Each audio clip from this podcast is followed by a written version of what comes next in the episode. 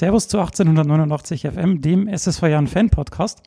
Heute mit der Folge 23 zu den Spieltagen 3 bis 5. Mit dabei sind heute der Robert und der Tali vom Turmfunk. Servus Jungs. Servus. Servus. Und dann, äh, glaube ich, fahren wir gleich, gehen wir gleich in Medias Res. Wir hatten ja, ja ein bisschen Verzögerung mit der Folge. Ähm, das erste Spiel, über das ich sprechen will, ist, war das Auswärtsspiel gegen Ingolstadt. Das war ein recht verrücktes Spiel. Der Robert hat es kommentiert. Ich will nur kurz mal durch, durch die Torfolge gehen. Ähm, der Marvin Knoll wurde durch Gimba ersetzt. Ähm, das 0 zu 1 schoss dann Mies in der 28. Dann das 1 zu 1 durch Kittel in der 52. Dann ging Ingolstadt in Führung durch Matip in der 57. mit 2 zu 1. Ähm, ich habe mir aufgeschrieben, die ersten Tore waren dem eher Abwehr, also dem eher schlechten Abwehrverhalten geschuldet. Also da war jetzt, das waren eher fehlerbehaftet, ähm, die ersten Tore. Dann könnten wir ausgleichen durch George, Jan George zum 2 zu 2 und kurze Zeit später auch gleich dann äh, mit 3-2 in Führung gehen in der 79. Und gut, das 4 zu 2 in der 90. plus 3, das war dann nur das i-Tüpfelchen. Ähm, in der letzten Folge haben wir angesprochen, dass ein Sieg eventuell, also Sieg und die ersten Punkte eingefahren werden können gegen angeschlagen Ingolstadt und wenn wir da gut äh, draufgehen am Anfang, dass das dann klappen könnte. Jetzt hat es geklappt. Ähm, Robert, da du kommentiert hast, äh, was wär, ist dein Fazit vor dem Spiel? Wie würdest du das nochmal zusammenfassen? Ja, eigentlich haben wir es so gespielt, wie ich es erwartet habe. Ähm, sind aufgetreten wie eine äh, Heimmannschaft, also wie wir ja schon seit der dritten Liga eigentlich spielen, äh, immer auf Offensive. Das zieht sich ja jetzt dann auch durch die anderen zwei Partien durch. Und folgerichtig ist dann durch äh, Mees das 1 zu 0 gefallen. Äh, die, die zwei Gegentore habe ich jetzt nicht mehr so im Kopf, aber ich glaube, zumindest äh, eins davon war schon ganz gut äh, rausgespielt. Ähm, ja, ja ich habe mich der Martin glaube ich war ein Kopfball und das 1-1 vom Kittel war dann der stand relativ frei dann ja Pass, aber, aber Pass halt dann. wieder klassische in die in die Mitte gezogen zurückgelegt oder ja äh, zumindest war zurückgelegt da von der Grundlinie ja ja die die Dinger sind halt überall schlecht zu verteidigen das äh, hat man ja dann in Heidenheim auch gesehen aber ja sowas äh, ja, ist halt unnötig, ja, in der 52., 57.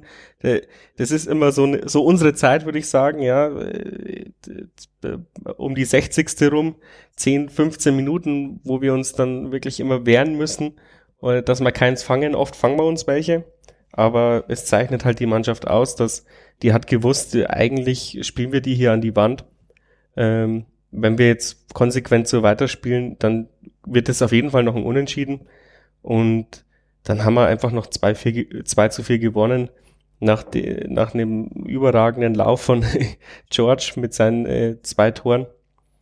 Äh, und diese zwei Kopfballtore, der ist ja jetzt dann auch der Kopfballgefährlichste äh, in, Spieler in der zweiten Liga. Das hätte ihnen wahrscheinlich nie jemand zugetraut. Und die, die Kopfbälle waren auch sehr äh, atemberaubend, ja, also schön äh, von der Technik her.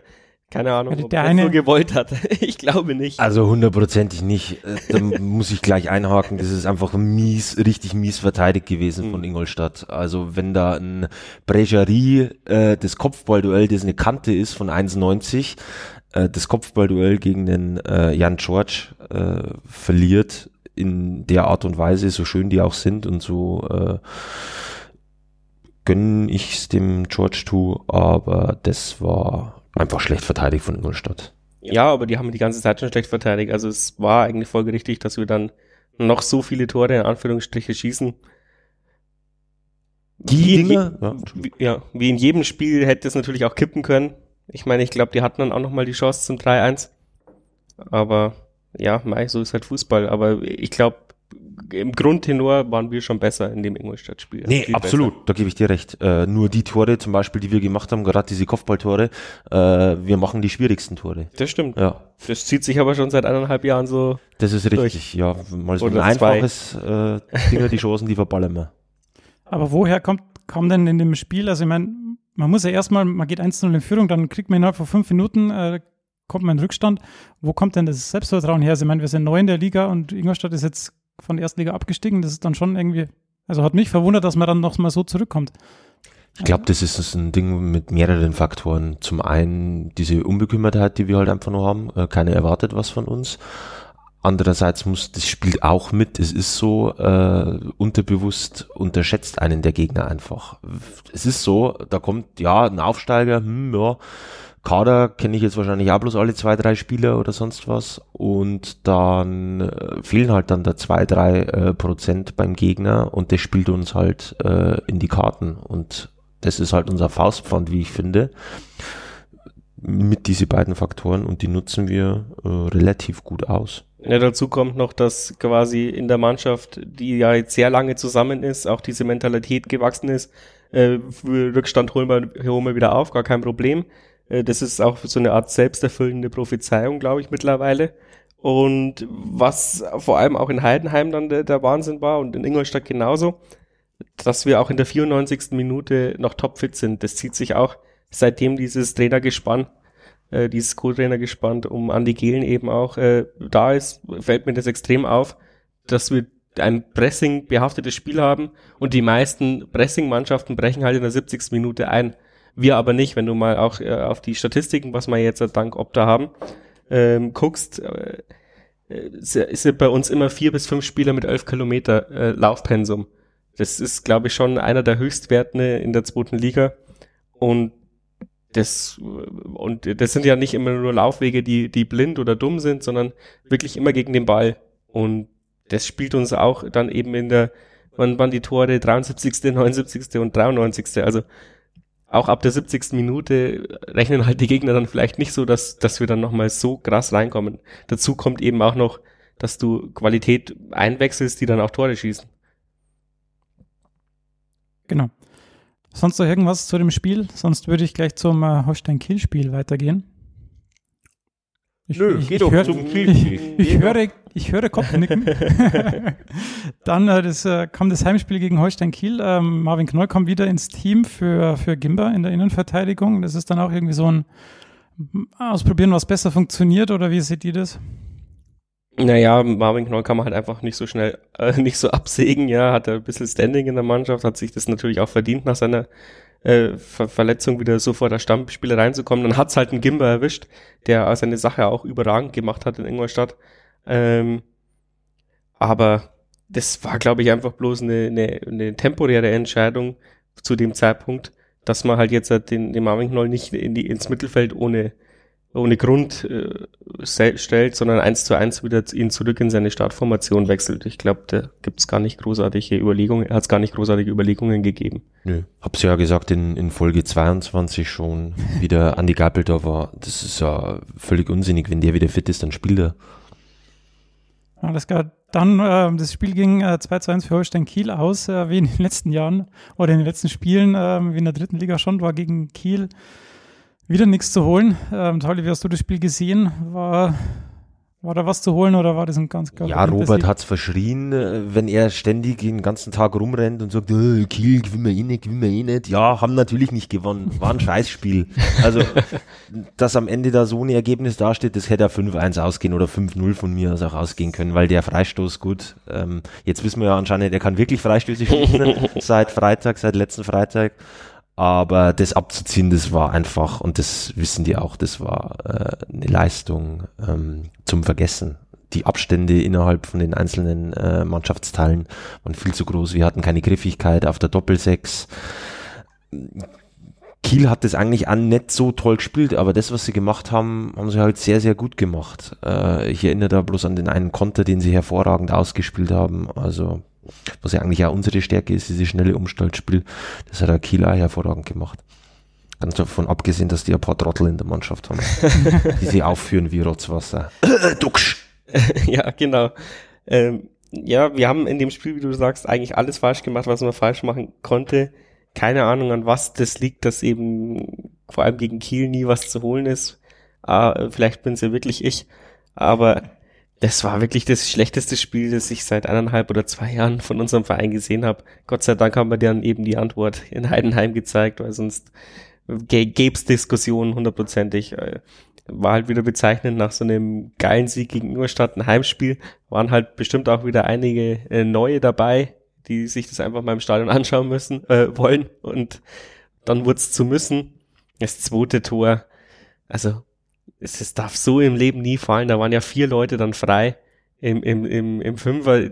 Eigentlich hätten sie es ja beinahe verschießen müssen, weil sie sich ja erst mal ausknobeln hätten müssen. Wer macht diese tausendprozentige Chance jetzt? Und dann dieser unnötige Jubel, auch wenn er das anscheinend immer macht, der Duxch. Aber da stellt er sich vor unsere Kurve und macht irgendwie äh, Grimassen und wundert sich dann, dass die Leute ausrasten und, und sagt, ja, kann ich überhaupt nicht verstehen und macht dann auch noch komische Gesten in, gegen unsere Bank.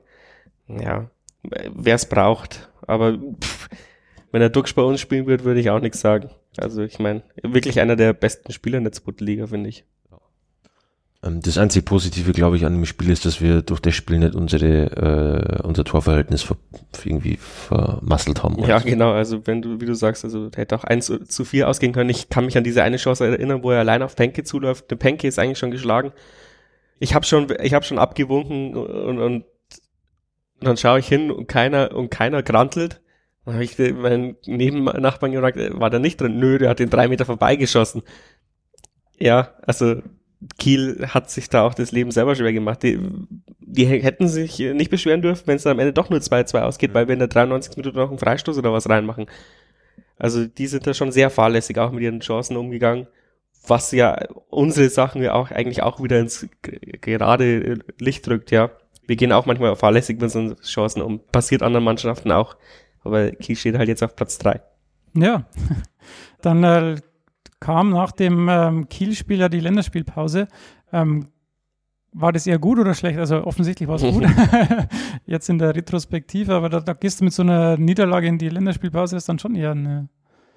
Ähm, da wir ein, ein ich glaube, da wir ein sehr gutes äh, Trainingsklima haben, war das in unserem Fall äh, goldrichtig, dass wir jetzt noch zwei äh, Spiel, äh, zwei Wochen Zeit haben, nochmal an die Stellstrauben zu äh, zu stellen. Eine Mannschaft, die ein schlechtes Trainingsklima hat oder der Trainer wackelt, braucht, glaube ich, sofort danach wieder so schnell wie möglich ein Spiel, weil sonst verselbstständigt sich das selber. Aber bei uns war es, glaube ich, goldrichtig, dass die fast zwei Wochen Zeit hatten dafür. Und deswegen glaube ich auch dieses gute Spiel in Heidenheim. Ja, sehe ich auch so. Ähm, waren genügend Ansatzpunkte aus dem Kielspiel, wo du äh, zwei Wochen äh, Trainingsarbeit durchaus in den verschiedensten Punkten, sei es im Angriff, äh, im Umschaltspiel oder ja, ähm, im Spiel gegen den Ball, wo du da ansetzen kannst. Und es hat gefruchtet. Gerade ja im Hinblick auf das Heidenheim-Spiel in der Defensive. Im Heidenheim-Spiel, da kommen dann Gimber und Vrenesi wieder neu ins, äh, in die Mannschaft und ersetzen Leis Mees. Das waren dann wahrscheinlich Konsequenzen aus der Trainingsarbeit. Und Marvin Knoll konnte dann wieder auf die Sechs ähm, gehen und Gimba wurde dann in die, in die Innenverteidigung gesetzt. Das 1 zu 0, wie er sich selber ähm, bezeichnet, wurde dann durch den Papa mit einem geilen Freistoß aus äh, ungefähr 30 Meter oder 25, weiß nicht mehr genau, ähm, über die Mauer ins Eck ähm, gemacht, super Freistoß. Dann kurz äh, Verschluss aus Abseitsposition des 1 zu 1, ähm, aber hier wieder, wie äh, in Ingolstadt, nicht aufgesteckt und kurze Zeit später eben dann das 2 zu 1 durch Mist, hervorragend herausgespielt über die rechte Seite. Und dann ähm, auch noch das 3 zu 1 durch Grüttner, das war dann auch wieder in der letzten Minute, da wurde dann gar nicht mehr angepfiffen. Ähm, Robert hat wieder kommentiert, hervorragend. äh, der Auswärts-Robert. Ja, genau, meine, meine Frage schließt da gleich dran an, äh, können wir eine Auswärts gewinnen? Zumindest in dieser Saison können wir nur auswärts gewinnen, wenn wir auswärts quasi eine Heimstimmung haben. also ab nach Düsseldorf, Leute. Und ja, ich glaube, das hat eigentlich eher was am, mit dem Gegner zu tun als mit dem Heim- oder Auswärtsspiel. Man muss Heidenheim auch zugute äh, halten, ja, die hätten genauso gewinnen können oder das Momentum auf ihre Seite ziehen können. Vor dem 1 zu 0 schon. Also ein, zwei Großchancen hatten sie mehr als wir, aber klar, wir hatten uns auch sehr gute Chancen rausgespielt. Ich erinnere nur an den Lattenheber vom Adamian. ja, das war, der läuft allein auf dem Torwart ja. zu und dann. Muss vielleicht doch mit links abschließen, habe ich dann im Fernsehen gesehen. Im, im Live-Bild äh, habe ich gedacht, dass, dass er alles richtig gemacht hat. Äh, es sind halt Sekundenentscheidungen und er hat den Torwart schon geschlagen, also kann man ihn eigentlich keine große, äh, nichts groß angreifen in die Mitte spielen glaube ich nicht. Ich glaube, Renezi war zu sehr gedeckt, auch wenn der ein oder andere, glaube ich, geschrieben hat, dass er hätte abspielen müssen. Wenn, dann hätte er vielleicht ihn sich auf den linken legen müssen, aber keine Ahnung, wie stark er da ist. Ähm, ja, was mir noch aufgefallen ist, ähm, der vor dem 1 zu 0 hat man ja auch noch diese große Chance von Grüttner, die so ein bisschen untergegangen ist, wo er schon den Torhüter ausspielt und dann an den Pfosten ballert. Also das 1-0 war schon fair, aber bezeichnend, dass es durch so einen Dosenöffner passiert bei einer standardschwachen Mannschaft. Ja, anscheinend sind wir da. Ja, direkte Freistöße sind wir offensichtlich Ja, jetzt haben wir zwei direkte zwei, ja. Aber alles andere ist halt sehr harmlos. Die Das- Tore nach Ecken in der Saison, die werden wir wieder an einer Hand abzählen können. Ja, Kolja Pusch hat nicht gespielt, aber ansonsten war das dann nach dem Holstein-Kiel-Spiel eigentlich die richtige Reaktion, die wir da gezeigt haben. Ja, besser kann man die Reaktion nicht zeigen und, und vor allem kann man nicht besser äh, zeigen nach dem 1 zu 1. Ich glaube, viele im Stadion haben es gar nicht mitbekommen, dass es so abseits war, weil es halt so schnell gegangen ist. Ich glaube, die haben es sogar nicht mal gezeigt äh, auf der Stadionleinwand, während das 1 zu 2 und das 1 zu 3 dann schon gezeigt wurde, wo ja dieses vermeintliche Foul am äh, Mittelpunkt war, am Mittelkreis war. Ja, ich glaube, es war gar kein Kontakt da. Also er spielt schon den, den Ball. Für mich war das auch äh, ein, ein ganz ein robuster Zweikampf. Äh, Der Fernsehkommentator hat gemeint, das ist ein, für ihn ist es ein Foul. Äh, Ich, nee, dann wäre dann wäre diese Szene vor vom Bastel nach Rainer, wo er den erobert hat, auch ein Foul gewesen und das war auch nicht so. Also äh, viele drehen sich halt dann auch die Sachen dann so hin, wie sie es brauchen, um dann eben auf den Schluss zu kommen, ja, ähm, jetzt hat der Schiedsrichter auf beiden Seiten einmal eine Fehlentscheidung gemacht, dann hebt sich's aus, auf. Ich glaube, das ist so sich so selbstgerechte, zurechtgelegtes Argument. Ja, ich habe auch keinen Grund gesehen, dann Fairplay zu spielen. Der stand ja dann eigentlich schon wieder. Ja, Äh, Entscheidend war eigentlich, dass äh, der, der Innenverteidiger äh, nicht ganz auf der Höhe war. Ich weiß nicht, welche Nummer das war, aber in dem Angriff hat er sich die ganze Zeit im Bauch gehalten oder, oder an die Leiste gehalten und hat eigentlich gar nicht aufgepasst und ist deswegen auch nicht rausgerückt auf, ähm, wer hat's geschossen, auf, auf Mees. Der, wenn der so ein bisschen mehr auf der Höhe gewesen wäre, hätte er halt äh, den, zumindest den Schussweg blocken können. Aber der ist da äh, Ja, das war aber auch ein guter Laufweg von Mies, Ja, dass er ja. sich da zurückfallen lässt und dann um 16. Also ja, und auch schön reingeschlänzt von Mees. Also da, da sieht man, was äh, der Junge Potenzial hat und wenn der, glaube ich, äh, noch drei, vier Spiele so macht, dann geht er wahrscheinlich noch mehr durch die Decke. Nee. Es war, glaube ich, ein, ein Motivationsgrund auch, den mal von der Bank zu bringen, äh, weil das muss man ja heutzutage ja sehen. Äh, von der Bank zu kommen ist ja keine, keine Schande oder sonst was, weil das ist ja mal äh, Spiel- und Gegner bezogen, äh, wo man vielleicht nur Akzente setzen will. Und so ein Spiel, glaube ich, das ist halt auch erwartet worden, weil Heidenheim hat jetzt auch nicht vor Selbstvertrauen gestrotzt. Und in der Situation dann noch ein Mes bringen zu können, ist eigentlich schon ganz gut. Und das hat man ja gesehen. Also der hat ja ordentlich, also richtig, richtig Schwung, weil du hast da einfach gemerkt, der Venezi, der war platt, der muss raus. Und der Mes hat ja richtig, richtig Schwung gebracht. Und ja, freut mich, dass er dann die Bude ja gemacht hat. Weil ich glaube, so eine, so eine ähnliche Situation hatte er, glaube ich, schon mal gegen, äh, Das erste Spiel. ja, no, oder er gegen dann Nürnberg oder sowas. Oder Ja. da hat er einen Gegenspieler angeschossen, auf jeden das Fall. zweite Irgendwas- Spiel war's ja, ja, genau, das zweite das Spiel, ja, genau, gegen Nürnberg. Und da hat er einen Gegenspieler angeschossen und ja, genau. Nee, war schön. Weil, äh, was man unseren Trainern bei Halvarza auch zugute halten muss. Alle anderen Trainer hätten vermutlich wirklich auf 1 zu 1 gespielt äh, zu, in, der, in der Schlussphase. Wenigstens nicht verlieren auswärts, um die Diskussionen äh, nicht aufkeimen zu lassen. Und was machen wir? Wir wechseln halt zwei offensive Spieler ein. Und klares Signal an die Mannschaft, das wollen wir noch gewinnen, mir wurscht. Ja, die Sache ist aber natürlich, wir können nicht auf Ergebnis spielen. Also Nee, das, ist ein, ein, weiß, wenn noch, das weiß er vermutlich auch. Ja, natürlich. Wenn da noch 15 Minuten irgendwie auf der Uhr stehen und wir müssen hinten drin stehen, also da, da gibt's Mannschaften, die können sowas, aber da fehlt uns halt einfach die, die Abgeklärtheit. Und ja, das hat man ja in einigen Situationen gesehen, wo unser Abwehrverhalten ja dann doch wieder, wo man denkt, hui, hui, hui, das ist jetzt irgendwie aus der Landesliga Mitte oder sonst was, aber ähm, deswegen machen wir ja richtig und schieben weiter vorne drauf, verteidigen hoch und ja, hat funktioniert und wird auch noch öfters in dieser Saison funktionieren, da bin ich mir relativ sicher. Ja, gegen so kompakte Mannschaften, gegen Kiel wirst du wahrscheinlich fast immer verlieren, aber mitspielende Mannschaften eben wie Heidenheim und Ingolstadt, die werden immer ihr blaues Wunder erleben, dass der Jan auf einmal so aufzündet.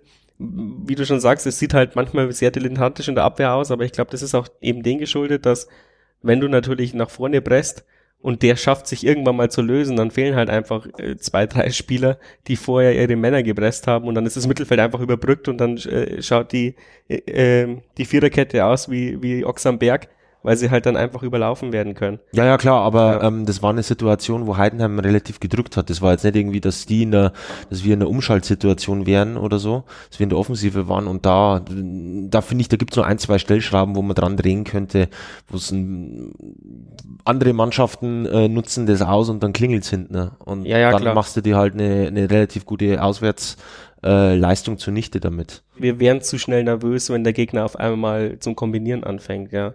Da, da gewinnen wir dann einen Zweikampf und verhudeln ihn und spielen in den Gegenspieler gleich wieder, wieder rein. Also da fehlt halt noch die Abgebrühtheit, aber die kommt vielleicht auch durch diese Erfolgserlebnisse, weil man kennt es ja vielleicht selbst, wenn man immer auf den Sack kriegt, dann versucht man übervorsichtig zu spielen und jetzt sind wir eigentlich äh, so ein bisschen angekommen. Das wäre genau meine nächste Frage gewesen. Sind wir denn? ja, gleich no, no, noch äh, Randbemerken, dass es mich für den Grüttner wirklich freut, dass er sich belohnt hat bei dem 3 zu 1 noch nachdem er wirklich, äh, ich glaube, der zweitbeste Vorlagengeber in der zweiten Liga ist und trotzdem kritisiert wird, dass er äh, als Stürmer zu wenig Tore macht. Und wir haben es aber schon immer gesagt, äh, Grüttner wird nicht an Tore gemessen. Nee, wirklich nicht. Also, wenn er, ist mir eigentlich egal, wie viele Tore der in der Saison macht, er soll das beibehalten, was er, was er richtig gut macht und das, das was er in der dritten Liga super gemacht hat, macht er in der zweiten Liga äh, genauso hervorragend weiter. Hätte jetzt auch nicht jeder erwartet. Aber er macht's. Dann kann ich jetzt meine Frage stellen. Sind wir denn jetzt nach den, also im, Im, letzten Podcast hatten wir zwei Niederlagen zu verdauen, jetzt haben wir zwei Siege zu bejubeln. Ähm, würdet ihr sagen, dass wir jetzt angekommen sind, richtig, äh, in der zweiten Liga? Mir kommt die Frage zu früh, irgendwie nach zehn Spieltagen oder so. Ich muss die Frage Ja, nein, musst du nicht. Du hättest ja einfach nicht aufschreiben können. Ja, nee, ich finde die, die, das ist mir nach, das ist mir nach äh, drei oder vier, wie viel haben wir jetzt? Fünf Spiele? Fünf Spiele. Ja, okay, gut, das ist mir auch zu früh einfach noch. Ähm, schaut, schaut danach aus. Also wir haben, wir haben äh, zwei Siege und äh, drei Niederlagen. Ja, ja. genau. Plus DFB-Pokal Plus DFB-Pokal, ja, eben. Also im Endeffekt drei Pflichtspielsiege geholt äh, in der neuen Saison und schaut danach aus, ja, aber das ist mir halt eh trotzdem zu viel. Nach 10, 12 Spieltagen kannst du was ziehen, ein Fazit. Also sieht man jetzt dann unten, das, das äh, weitere Programm ist ja jetzt alles andere als einfach die nächsten drei Gegner. Aber da kommen wir ja noch drauf.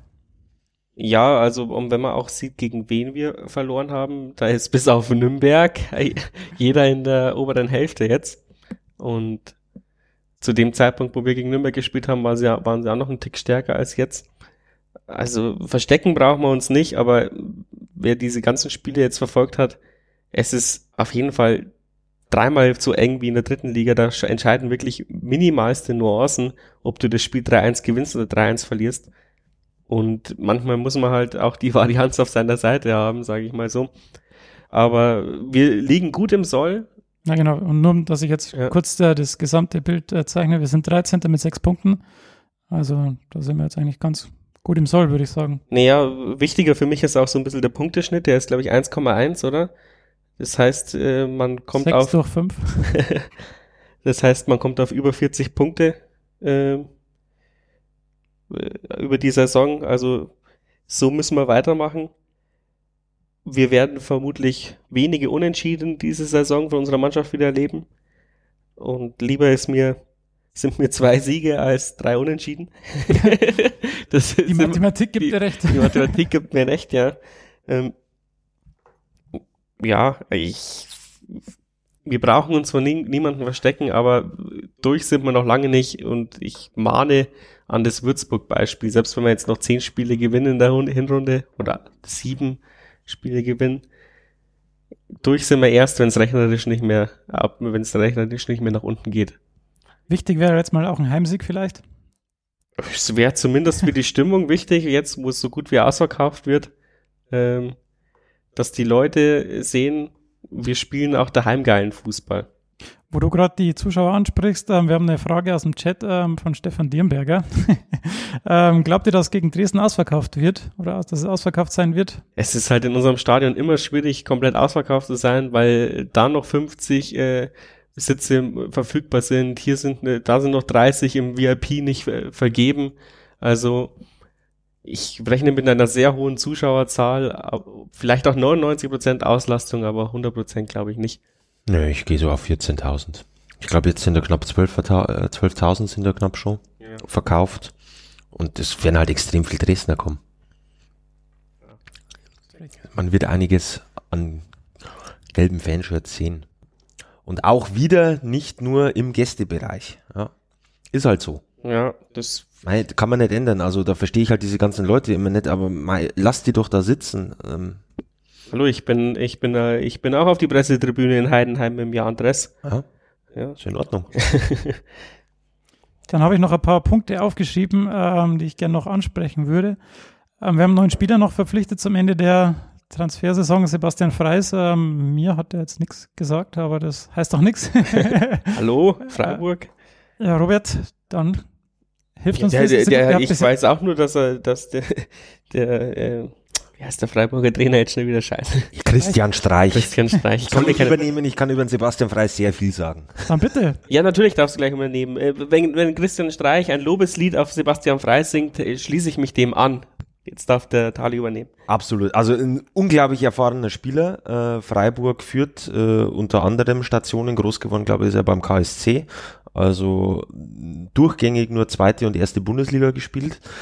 Ähm, da wollte ich jetzt auch anknüpfen an Christian Streich, an dieses Lob. Ein wahnsinnig guter Teamplayer für ein Mannschaftsgefüge, unglaublich wichtig. Und man hat ja jetzt, auch, oder was ich so höre, ähm, bringt er sich ja auch ganz gut in die Regensburger Mannschaft ein an zum ersten Tag und ich finde das, dass der diese Portion Erfahrung, ähm, wenn er denn fit ist, hoffentlich uns auch mitbringt und ähm, hoffe, dass er kein zweiter Thomas Paulus wird.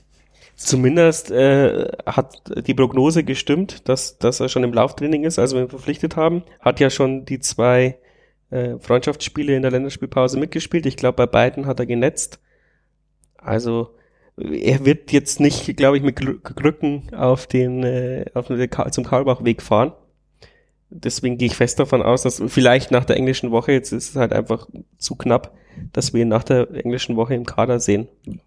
Das ist, wenn, wenn die Mannschaft jetzt nicht dreimal gewinnt, weil dann gibt es vielleicht gar keinen Grund, ihn mitzunehmen. Wir haben eh so viel Offensivpower. Man darf von Sebastian Freisetz äh, keinen äh, unglaublich explosiven und dynamischen Spieler mehr erwarten. Es ist ja seinem Alter geschuldet. Ähm, aber es ist ja, er ist ja auch nicht bekannt dafür, dass er ein, ein richtig großartiger Torjäger ist, aber dass er sich reinhaut ohne Ende. Ähm, und das sieht man ja in unserer Mannschaft, dass es gut tut. Und vielleicht wieder auf seine alten Tage trifft er nochmal ein paar Mal öfters. Ja, und vor allem bei unserer Transferpolitik, das spielt Charakter meistens immer eine größere Rolle als Können. Und bei unserer relativ jungen Mannschaft, die wir eben mit äh, Adam, Adamian ähm, noch geholt haben. Man merkt, du hast geübt, Adamian hab, auszusprechen. ich habe es geübt, ja. Ich war mir hundertprozentig sicher, dass da noch irgendwo ein A da hinten ist. Ähm, ist er vielleicht auch äh, eben dieser Paulus-Ersatz, ja, weil der, äh, von der Mannschaft habe ich schon einmal gehört, dass der, dass der Paulus da auch charakterlich viel beigetragen hat zu dem Erfolg, auch wenn wenn er spielerisch eigentlich keinen Anteil hatte. Seid ihr denn mit der, also fehlt euch noch, gibt es denn irgendwo Baustellen im Kader, wo wir vielleicht noch hätten was machen müssen oder seid ihr zufrieden mit der Transferphase? Ja, wenn der Olli Hein jetzt immer noch länger ausfällt, dann hätte ich schon noch gerne den Außenspieler gehabt auf der rechten Seite, falls Wastel ausfällt oder falls wir ihn in die Mitte ziehen müssen. Auf der linken Seite sehe ich, kein, sehe ich keinen Bedarf, aber das habe ich, glaube ich, schon von Anfang an gesagt, dass ich gerne einen äh, RAV bekommen hätte. das wäre also mein Ding, wenn auf der rechten Außenverteidigerposition, weil das zieht sich wahrscheinlich immer noch. Ich glaube nicht, dass der vor der Winterpause nochmal spielen wird, der Uli Hein. Ja, vor allem er ist Aber wenn ich man sagt, das nicht weiß, keine Ahnung. ja, aber selbst wenn er jetzt nächste Woche fit wird, man sagt immer, man braucht ungefähr äh, halbe 40 äh, bis 50 Prozent seiner Verletzungszeit, um wieder auf dem vollen Level zu sein. Ja, klar. Und es ist ja nicht seine erste äh, Verletzung, wo er so kurze Zeit ausfällt. Ja, es waren ja Unkenrufe, ob nicht eventuell noch, ob wir noch einen offensiven Mittelfeldspieler brauchen, so einen kreativen. Aber die Sache ist halt einfach, wo soll der denn in unserem System spielen? Also in unserem 4-2-2-System, äh, da ähm, gibt keinen äh, zentralen offensiven Mittelfeldspieler. Und ich sehe die Position auf der Doppelsechs. Was wollen wir denn da ähm, großartig? Auf der Doppelsechs, da haben wir jetzt eh mit, mit, mit den drei Leuten, haben wir eh ja, das ist jetzt eh gut. Genau, also. Ja, genau, aber wir sind wir so, ein, so einen kreativen, so ein Push-Ersatz oder sowas. Ein Push, der würde in dieses System jetzt zum Beispiel äh, gar nicht reinpassen. Äh, Heidenheim hat ja jetzt auch am Wochenende dieses 4-2-2 gespielt und schon ist der Push auf der Bank. Also der passt halt einfach nicht in, in so ein System, passt der nicht rein, weil er dann zu langsam ist. Und deswegen, ja, wenn es was, glaube ich, auf dem Markt gegeben hätte, was was hergegeben wäre und der charakterlich, wie Robert ja sagt, ins Team passen würde, dann hätten wir, glaube ich, schon mal noch zugeschlagen, weil ich glaube, ein bisschen Pulver auf der Seite, auf der hohen Kante haben, hätten wir schon noch für einen Spieler. Aber reicht für mich. Bis zur okay. Winterpause. Super. Dann, äh, was Personalpolitik angeht, dann ziehe ich schnell den Ali Oderbas vor. Ähm, er verletzt sich am Knie. Es ist jetzt wohl wieder eine Kreuzbandverletzung. Äh, sechs Monate Pause. Ist jetzt natürlich wieder ziemlich schlecht für uns eigentlich. Also ich meine, wenn er wieder zurückkommt, dann ist er wieder fit. Wenn er zu uns kommt, das ist vielleicht die, die gute ja. Seite der Medaille, aber auf der anderen Seite das zweite Mal das Kreuzband. Ich weiß gar nicht, ob es das gleiche Knie wieder ist, wahrscheinlich schon. Das habe ich mir jetzt auch nicht nachgeguckt, mhm. aber. Doch, ja, ist es. Ja, er ist ja damals nicht operiert worden. Ähm, das hat mich ja äh, so extrem gewundert, weil ich ihm nach, nach zwei Wochen oder so habe ihn schon völlig normal am, am Platz laufen, also in Zivil am Platz laufen sehen nach einem Spiel. Und ja, das ist halt dann immer die Gefahr, wenn da was nicht richtig zusammenwächst oder so, ist natürlich immer besser, weil die Ausfallzeit natürlich geringer ist bei einer Nicht-OP. Aber dann ist halt die Sache, wenn dann irgendwie was, das ist halt dann trotzdem das meistbelasteste Gelenk von dem Fußballspieler oder überhaupt allgemein. Und dann kann es da durchaus zu Komplikationen äh, etc. kommen. Und ja. Ja, Weiß man aber vorher nicht. Nee, da habe ich mir auch zu wenig äh, informiert, ob er jetzt operiert wird oder ob sie es auch konservativ behandeln. Aber natürlich total bitter, weil ich glaube, der ist bei so einem Guru, der war da damals auch bei so einem Guru, ich glaube, der sitzt irgendwo in Österreich oder in der Schweiz, ich weiß es nicht, das ist ja, so einer mit Hand ablegen oder so. Also glaube ich zu, zu meinen, der aber eine sehr gute Reputation hat, ähm, weiß jetzt nicht. Äh, das ist ja die Frage, ob es beim zweiten Mal auch sich konservativ so behandeln lässt oder ob er jetzt dann verletzt wird. Aber brauchen wir nicht diskutieren, wenn wir es nicht wissen. Ähm, ja, ist halt bitter, weil egal wie es jetzt am Ende für uns in der zweiten äh, in der Liga ausgeht, ob wir hochgehen oder ob wir drin bleiben oder runtergehen. Hochgehen wäre, hätte ich jetzt auch nichts dagegen, aber irgendwann kriege ich dann Herzkraftspar. ähm, ja, wir wissen dann seine Leistungsbereitschaft, seine Leistungsvermögen dann ja immer noch nicht. Äh, dann musst du ihn eigentlich nochmal ausleihen. Und das ist halt für ihn auch bitter. Und ich kann mich erinnern, dass er sehr, sehr froh war, dass er einen neuen Vertrag bekommen hat und das aber auch gesichert ist, dass er ausgeliehen wird, dass er Spielpraxis bekommt. Tut mir echt leid für den Kerl. Also ist auch ein, ein cooler Typ. Und bringt ordentlich Swag ins Team. Ja, genau, der bringt sehr Swag ins Team. Dann drücken wir ihm die Daumen. Dann das letzte, was ich noch ansprechen wollte, ist äh, DFB-Pokal zweite Runde. Ihr habt es kommentiert. Der Gegner ist äh, Heidenheim. Und zwar im Heimspiel. Jetzt haben wir gewonnen, auswärts. Gutes Omen. Ja, ist halt immer die Frage, ob wir dann Heidenheim nicht so locker nehmen, weil haben wir ja schon mal gewonnen eh, vor drei Wochen. Und Heidenheim ist zumindest ein Team, wenn, wenn man die äh, am, am Krawattel packt, äh, dass die in drei Wochen komplett andere Mannschaft sind als, oder in vier Wochen, ich weiß gar nicht, wann es ist, eine komplett andere Mannschaft, komplett andere Mannschaft sind, als wir sie jetzt erlebt haben. Und die haben äh, Qualität, vor allem im Sturm.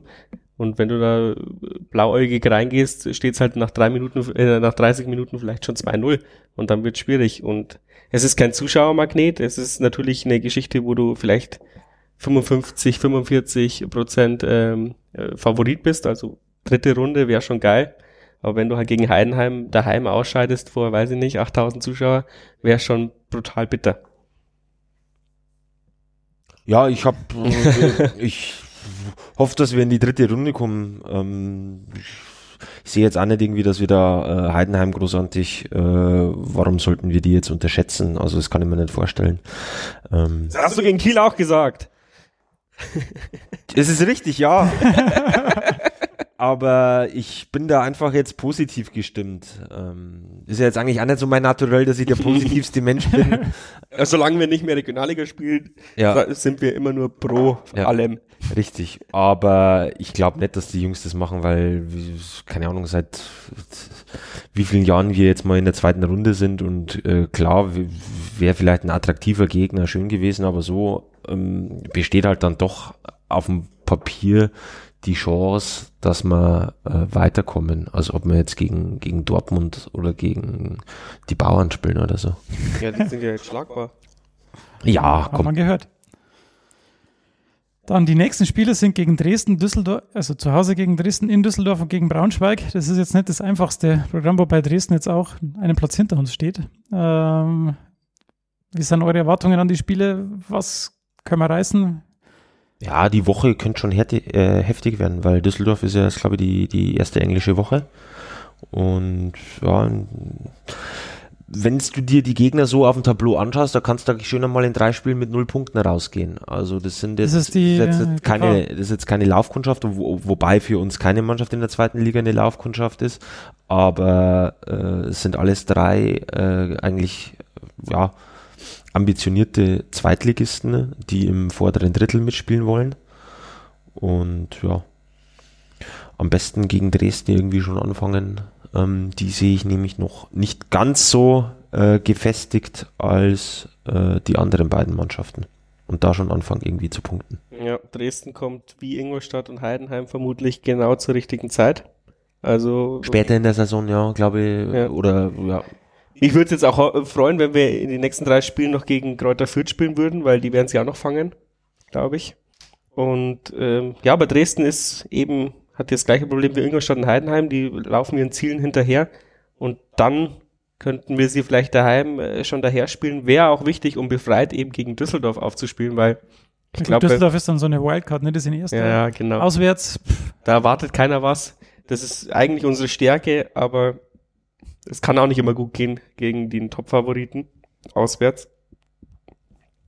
Und Braunschweig ist dann das gleiche wie Düsseldorf, ja. Also ich, ich schließe mich an Tali an. Wir könnten nach den drei Spielen da hocken und äh, uns aufs Maul hauen und sagen, ja, null Punkte aus drei Spielen, ja, hätte ja, man kommen sehen. Aber dann geht die Welt eben auch nicht unter, nee. weil man muss halt auch wissen, gegen wen man da gespielt hat. Und das ist ja jetzt mal natürlich die schlechteste äh, aller, aller Varianten, dass wir da mit null Punkten rausgehen. Glaube ich aber in dem Sinne nicht, ähm, weil diese Mannschaften weil sie eben der, der eigentlich ja immer der Favorit in diesem Spiel sind oder der absolute Favorit, äh, vielleicht die zwei drei Prozent, wie ich ja eingangs schon äh, gesprochen habe, uns unterschätzen. Und das ist ja genau unsere Stärke gerade in dem Moment. Ja, ich glaube auch, dass wir, ich bin optimistisch, dass wir gegen Dresden gewinnen, weil einfach der, der Trend is your friend im, in Bezug auf äh, Mannschaften, die ihre Saisonziele bisher verfehlt haben, treffen auf den Jahren. Vielleicht tun wir den nächsten Trainer äh, in die Diskussion stürzen. Und dann glaube ich, dass wir aus Düsseldorf und Braunschweig mindestens einen Punkt holen. Also vier Punkte aus drei Spielen ist so mein Tipp. Die bold prediction. you heard it here first. Obwohl vier Punkte aus drei Spielen ist natürlich auch gewagt, wenn wir mit dreimal unentschieden spielen, dann äh, habe ich keine Chance, mein Tipp. Dann hätten wir ja nicht verloren, hätten wir umgeschlagen. Ja. Trotzdem. Aber du hast ja gesagt, wir werden nicht so viel unentschieden nee, sehen, also werden wir nicht dreimal unentschieden spielen. Sprache heute. dann sehen wir mal, wie viel dein Wort morgen noch ja. wert ist. Und dann, glaube ich, haben wir alles abgedeckt. Und außer ihr wollt noch irgendwas sagen oder? Weiß ich nicht, ja. was haben denn die 150 Zuhörer gesagt? Die 150 Zuhörer, ich habe die, äh, die Fragen, die es gab, vorgelesen. Das war die eine zum äh, Heimspiel, wie viele Zuschauer kommen. Ansonsten gab es keine Fragen. Dann hätte ich noch ein Anliegen, geht bitte alle wählen. Das ist auf Bundestagswahl ist. Ich schaue nochmal auf Facebook. Ob ich hab schon. Ich hab schon. Ich habe auch schon gewählt. Ich habe heute schon, heute habe ich schon äh, die Stimme abgegeben. Gut, dann äh, bedanke ich mich bei euch beiden, Robert und Tali, dass ihr wieder dabei wart. War sehr schön wieder mit euch, sehr launig.